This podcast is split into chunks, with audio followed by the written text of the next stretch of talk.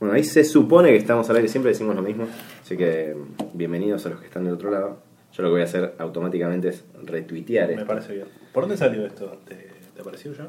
Esto sale, sale- supuestamente lo tuiteó la gente de digitales. A ver.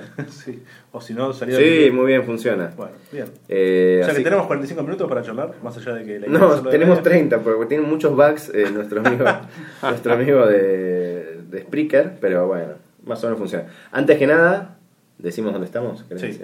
Eh, estamos en los laboratorios Sauber. podemos Laboratorio decir. Sauber. Eh, vinimos a visitar a Gabriel Baños, fundador de Sauber, eh, para hablar de un montón de cosas, pero sobre todo para los que no lo conocen.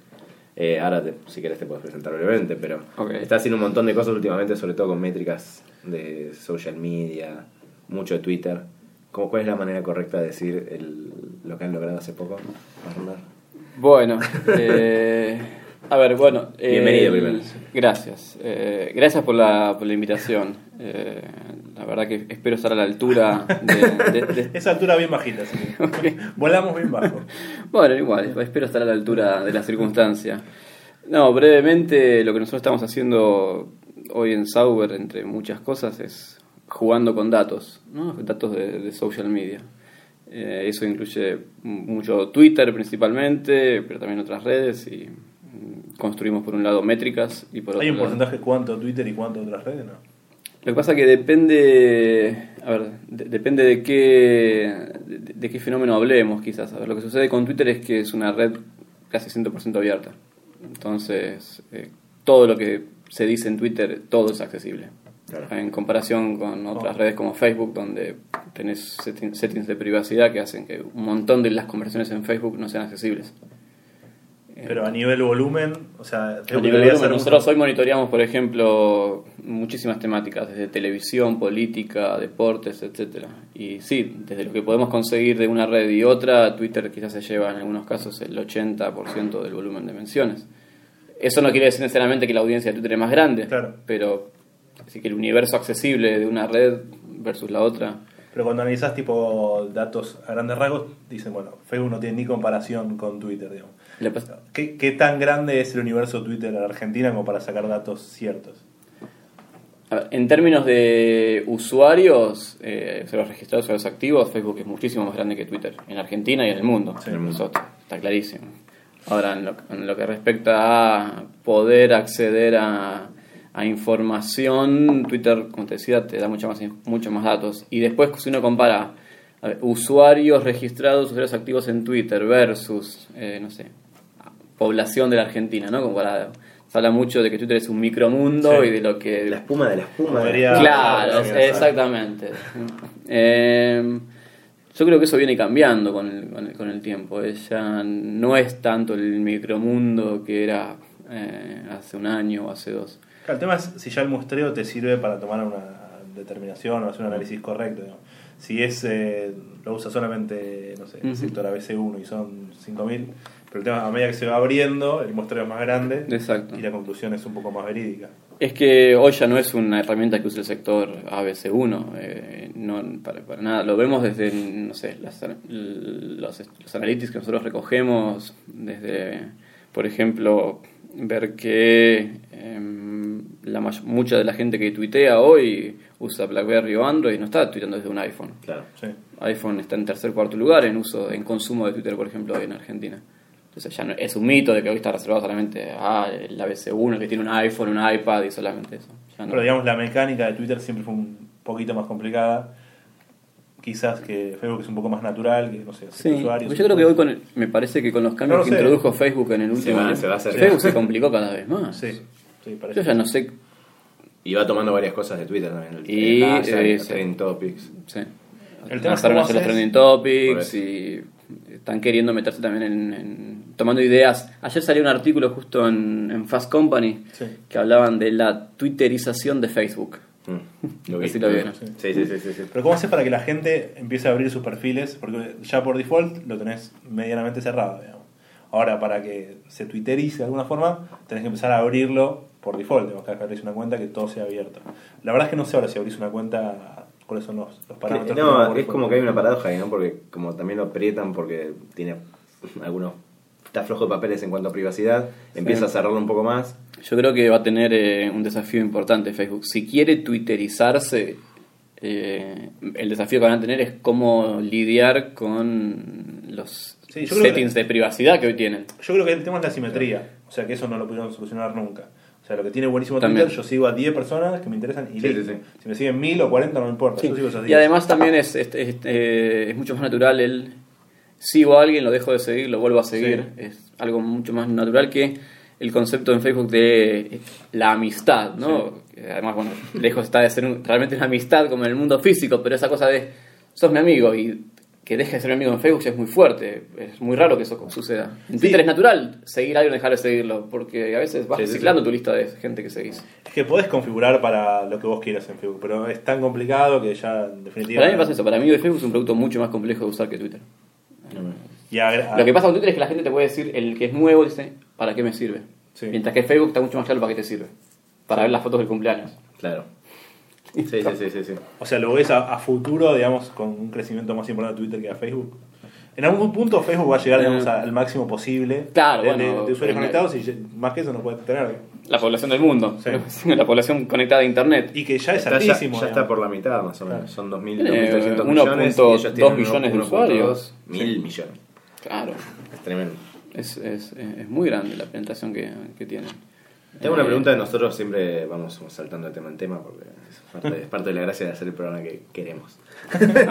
Eh, varias veces nosotros conocemos el tema del API, el API, la, la API, que mucho de lo que dijiste recién, dijiste, no sé, Twitter te da acceso a X cantidad de cosas. Eh, ¿Cómo le explicás cuando un pariente tuyo te pregunta qué demonios es la API? Quizás ya no te pregunta. Eh, ¿Cómo le explicás? La, la gente que nos escucha es un poco más nerd y entiende un poco más. Pero, ¿Cómo le explicamos a Doña Rosa? Claro. claro, ¿qué, qué, qué es lo, el acceso que te da Twitter a su base de datos, para decirlo a grosso modo? ¿O cómo lo, cómo lo explicarías? Ok. ¿Qué es la Sí, API o el API? Bueno, un, un API, empecemos por lo que son las siglas. Vamos, A- API es, viene del inglés que es Application Programming Interface, ¿no? Una interfaz de aplicación programable o para programar. Claro. Entonces, ¿cómo lo podríamos definir? Es básicamente como que te dan un- una puertita de acceso eh, bien, bien definida donde te dicen, bueno, vos podés acceder a estos datos de esta manera, bajo siguiendo estas reglas y este protocolo.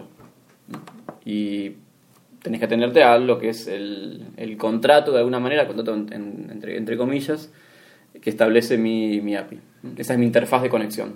¿Y cómo hacen para lidiar con la casi frecuente o los frecuentes cambios de Twitter en, en esa API? ¿A ustedes no, No. les afecta casi?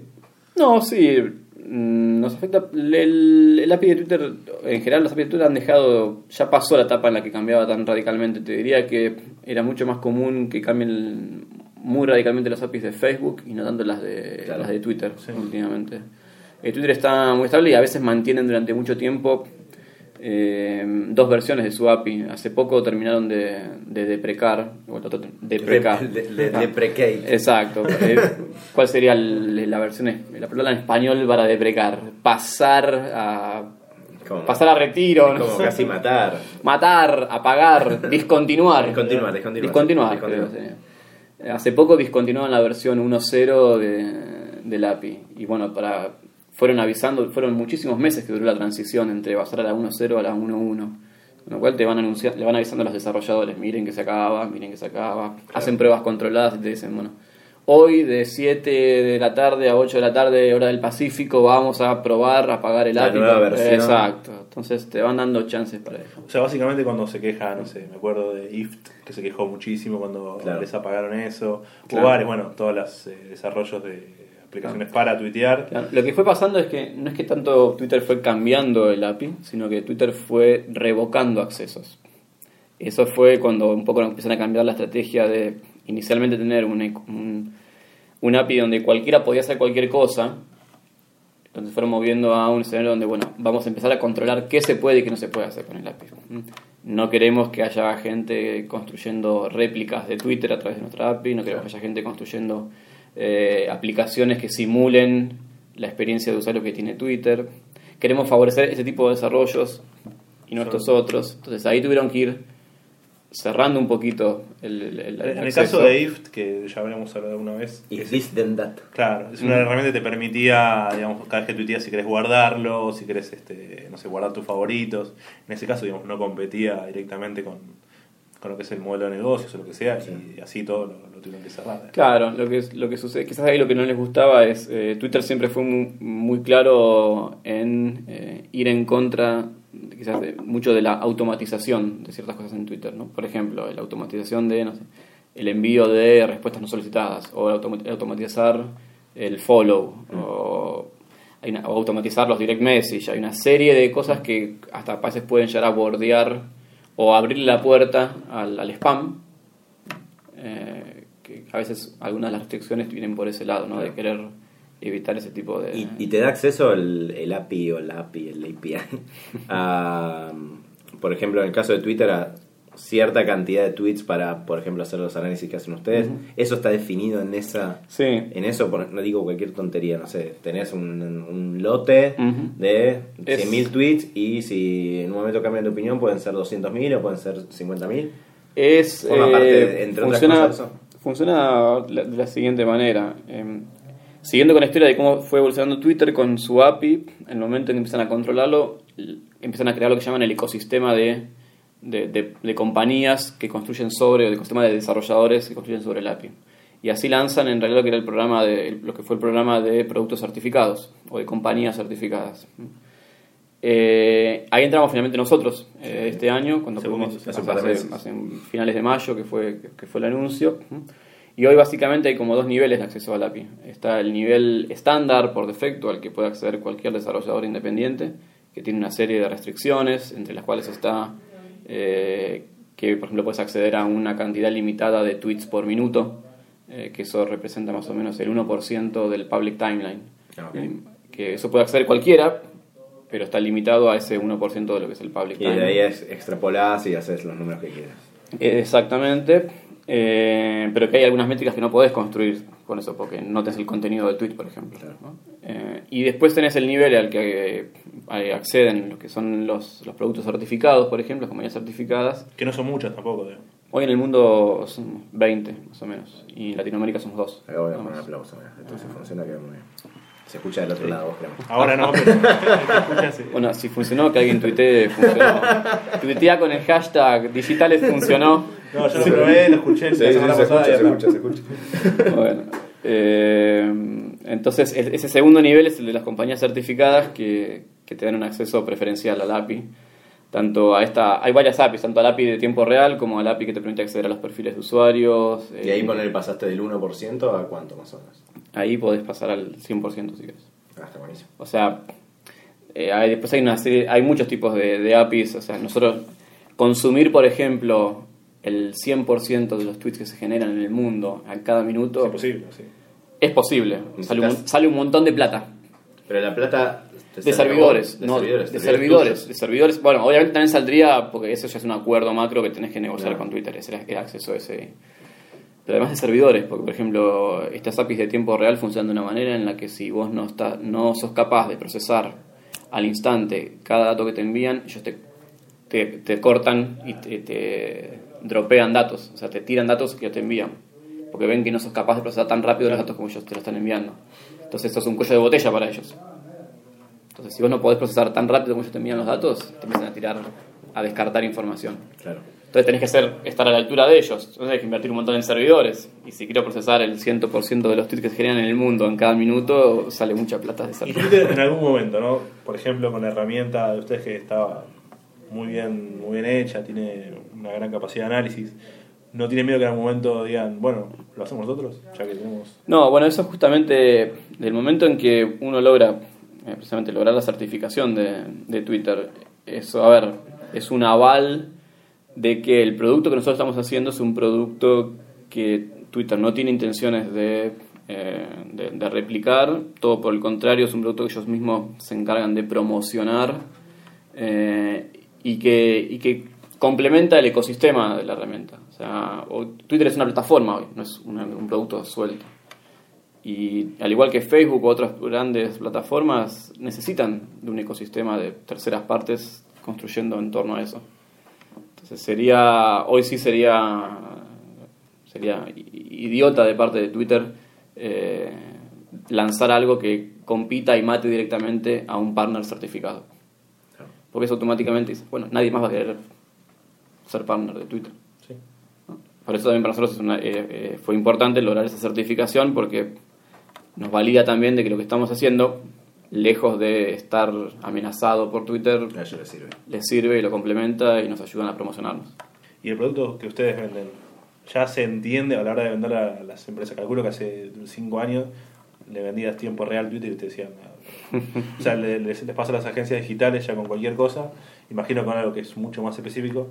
Ya con- en la medida que lo usan, ahí lo ven más cercano. Pero no sé realmente cuál es la realidad. Sí, el, el mercado varía mucho según la, la región, diría. Nuestro, nuestro producto Flowix hoy está pensado para satisfacer tanto al lo que son compañías de medios digitales, el mundo, el mundo online, eh, marcas o agencias y también a los que son las emisoras de televisión. ¿eh?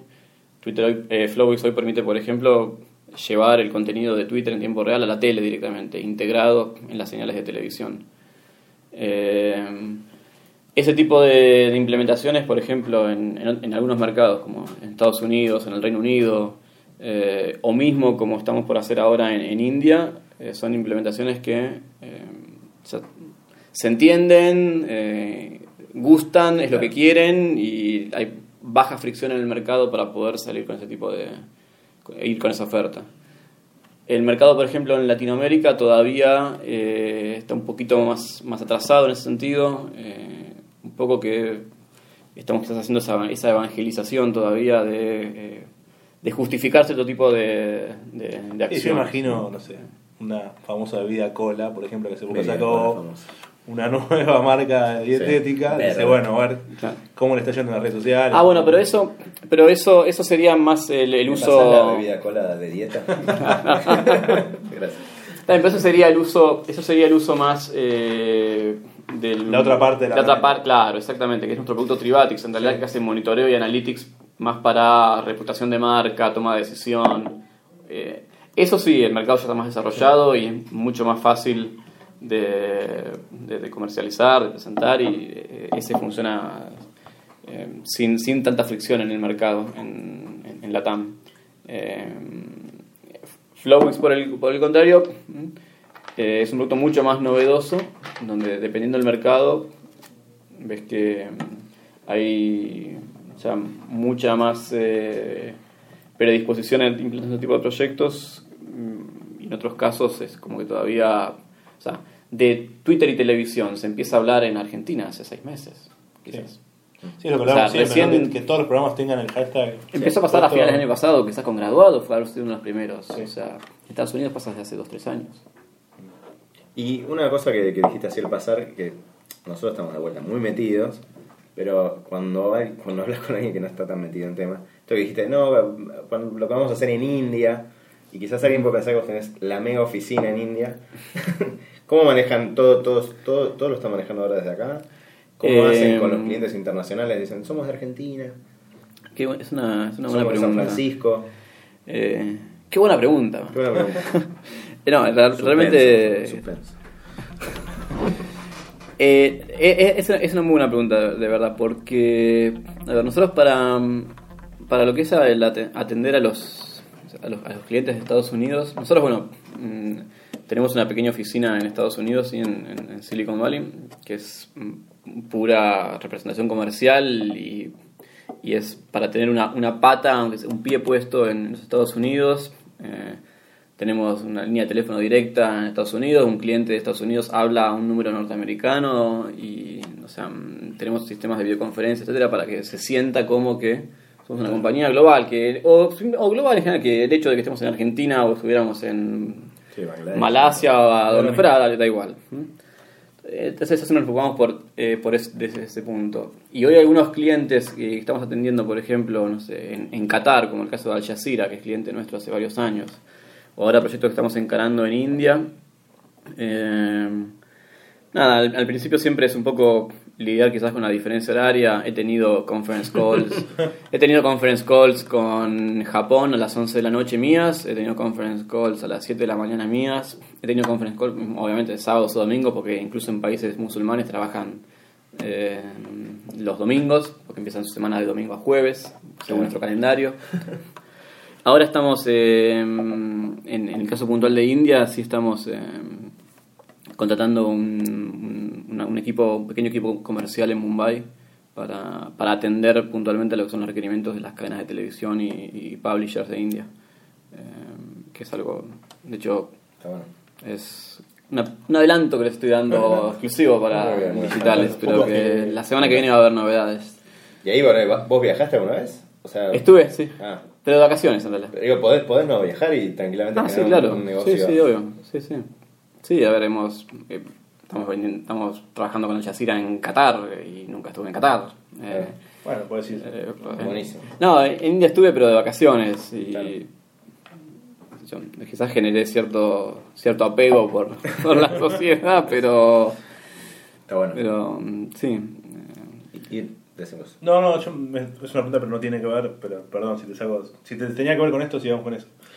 Pero mm, como hay tanta polémica con usuarios fakes y demás, ¿tenés una idea de cuál es el porcentaje de, de truchez, por así Mm. decirlo? De, digo, porque hoy la única medida para el público general es la cantidad de followers. Sí. Y los followers hoy se compran por nada, por monedas. sí. Entonces, ¿cómo haces para Mira, eh, yo siempre soy... validar influencia? Claro, yo, yo siempre soy muy muy cuidadoso cuando, al momento de hablar de seguidor trucho, seguidor fake o, o in- influencia. ¿no? Eh, para mí hoy eh, es, es- es muy difícil y sería muy errado hablar de seguidores truchos. Porque podemos quizás hablar más de seguidores eh, verosímiles o seguidores que están más o menos humanizados. Pero es muy jugado hablar de seguidores truchos porque ¿cómo podés jugarse un seguidor es, es trucho realmente? O, la- o- o por lo que significa la palabra trucho. ¿no? Podemos hablar de seguidores de mayor o menor calidad. Pero si es un bot, digo, ya no es, ver- no es una persona, no hay una alguien atrás. Digo. Bueno, está bien, pero ese sería un caso muy puntual. Ese es, un, es una especialización de el- el- la gran categoría de seguidor trucho, el seguidor bot, que es el te sigo, así me seguís, Sí. o retuiteo cada cosa que vos digas con tal, con tal hashtag. Pero es un, un subespacio de todo lo que es el universo de potenciales seguidores truchos. Hay un montón de cuentas de Twitter que son perfiles que si no mirás detenidamente, o los son cuentas que parecen perfectamente de, de- de gen- de humanos que tienen y posiblemente no, no tienen una identidad real atrás. Son lo que se llaman cuentas humanizadas. Son cuentas que tienen una foto de una persona con Sí, nombre, sí. apellido, con una biografía que dicen que son ¿Y pero eso no serían seguidores truchos? Claro que sí, claro que son seguidores es- truchos. Por supuesto que son seguidores truchos. Ahora, ¿dónde encontramos un algoritmo realmente que pueda darnos con precisión esa detección? No sé, pregunto. Es la- ¿Cloud o sea- lo hace? No, pregunto, ¿eh? no lo sé. No, claro. o sea, te da un nivel de influencia eh, en función No, de... lo que te da, el, el otro día hablábamos, sí, creo que sí, hablamos en el programa anterior, había salido una nota, creo en Plaza de Mayo. .com, Sí. que lo que había hecho, había, había agarrado una herramienta de esas gratuitas, por lo cual, como hablábamos antes, puede fallar, Claro. pero que era, algunas cosas eran muy contundentes. Por ejemplo, una persona que tiene, digamos, 10.000 followers en mayo y en junio tiene 35.000 y en julio tiene 20.000 porque algo pasó.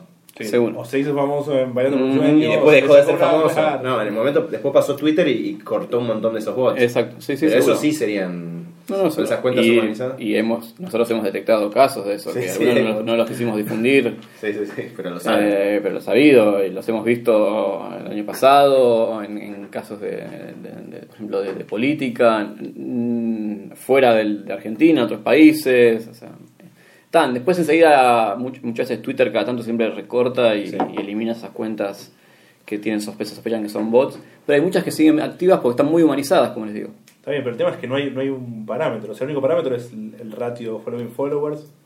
¿Ustedes le dan bola, Yo no sé, creo- como Cloud o algo así? Le, le Nosotros, eh, Cloud lo tomamos en realidad con, con pinzas. Lo que nosotros estamos, eh, nosotros miramos más como.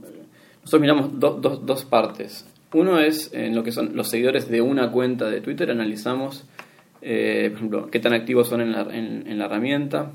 Eh, cuánto te retuitean. Eh, o, por ejemplo, analizamos el porcentaje de solapamiento que tiene la audiencia de una cuenta con la audiencia de otro. Eh, ese tipo, sí, así por ejemplo sacamos algunos estudios divertidos como que, no sé, a los seguidores del Papa le gusta más la Coca-Cola que la Pepsi. Uy, perdón, mencioné marcas. Sin problema. Bueno. No nos llegó nada todavía. Bueno, sí, alguna cosa. Les aviso porque el tiempo, el tiempo es veloz. Ok, Eh, nos quedan cuatro minutos. Oh, Es así, es así. Y te decía, lo otro que hacemos sí es cuando monitoreamos conversaciones, y ahí se pone sí muy interesante. Cuando monitoreamos conversaciones, ahí detectamos cuál es el ranking de las cuentas más activas detrás de una conversación. Y ahí es cuando puedes detectar mucho el activismo Claro, el amigo. político. de- Eh, mucho, pasa mucho en política, sobre todo. Cuando están las, las cuentas activistas, que las ves enseguida, eh, de todos los colores, eh, Sí, sí, sí, de un lado y el otro, con todos los grises en el medio. Pero la- la- la- las cuentas que son hiperactivas detrás de una conversación y que no responden realmente a una persona de carne y hueso. Me quedé con lo de Pepsi y Coca. O sea, ¿cómo haces para darte cuenta si. O sea, el algoritmo tiene que. Lo que nosotros hicimos fue analizar eh, el perfil de los seguidores de la cuenta Pontifex, el perfil de los seguidores de las cuentas de las dos bebidas colas más importantes. Ya hay problema. No. Acá no hay, acá no hay. Analizamos los seguidores de arroba Coca-Cola, arroba Pepsi y arroba Pontifex y hicimos un cruzamiento de todos contra todos y, y comparamos la, el, el porcentaje de intersección de cada uno relativo a la cantidad de seguidores de cada cuenta. Entonces, si bien Pepsi tiene más seguidores que Coca-Cola en Twitter, ¿Ah, sí? No. sí, Pepsi tiene más Sí. seguidores que Coca-Cola en Twitter. Un No sé cómo es a nivel ventas de. No, creo que Coca vende mucho más. En Facebook le gana a Coca. Creo que Coca-Cola tiene la fanpage con más fans de todas las marcas, me parece. O está Un cerca. dato que no tenía. No tengo. Esos datos que Sí. no sirven para mucho, pero... qué sé yo. De eso se trata el periodismo. Te hago tres notas. eso. Ese es el título. claro. Arranquemos por ahí. Entonces miramos el- en términos relativos cuánto representan de cada marca los seguidores en común con el Papa. Entonces uno puede entender que si uno la métrica en realidad es si yo soy seguidor de X cuenta, cuánto más probable es que siga esta otra. ¿Mm? Y esa probabilidad la puedes calcular como ese ratio entre la intersección de seguidores de una con, con la otra. Así también validamos algo que era bastante obvio, que si sos, segui- si sos seguidor de Mitt Romney, el candidato más conservador de Estados Unidos, es 3.5 veces más probable que sigas al Papa que si sos seguidor de Obama. Sí, esa tiene la lógica. Tenía un- era muy obvio, pero hasta que no ves los números que te lo validan, eh, Está bueno. ¿Qué te- ¿Cuánto tenemos? Dos minutos. Yo tengo una Ah. pregunta cortita. Así que, que hablamos algo fuera de. Muy cortita. La vida del emprendedor en un minuto. ja, que- se vende como muy glamorosa. Va, no sé si glamorosa, pero está, está muy de moda también el concepto. Está muy Eh, de ¿Qué sí. le dirías a alguien que se quiere meter, pero que quizás se quiere meter por el tema equivocado de, de Sí. la- de salir en los diarios, en los sitios, etc. eh, ok. eh, Y te queda un minuto 56. ok. Desarrolle.